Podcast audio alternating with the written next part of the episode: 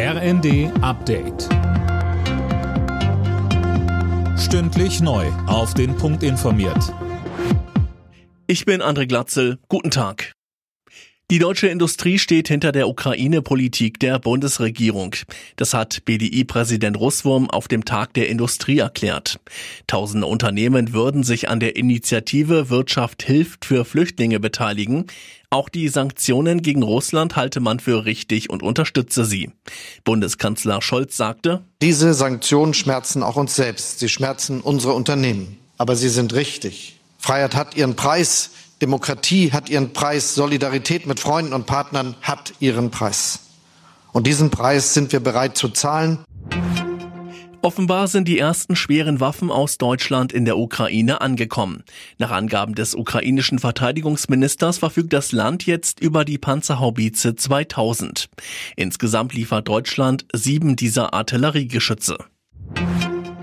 Im Prozess um die Polizistenmorde von Kusel hat der Angeklagte die tödlichen Schüsse zugegeben. Er will dabei in Notwehr gehandelt haben, Tim Britztrup. Ja, zumindest deutet der 39-Jährige das an. Sein Verteidiger spricht von einer völlig unübersichtlichen Situation, in der auf seinen Mandanten geschossen worden sei. Der Mann habe dann seinem Komplizen eine Schrotflinte entrissen und dann auf die Polizisten gefeuert.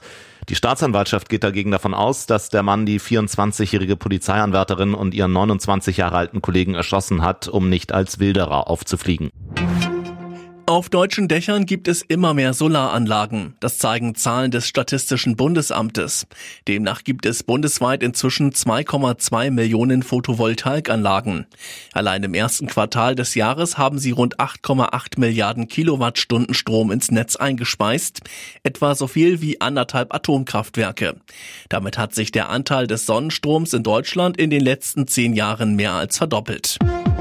Alle Nachrichten auf rnd.de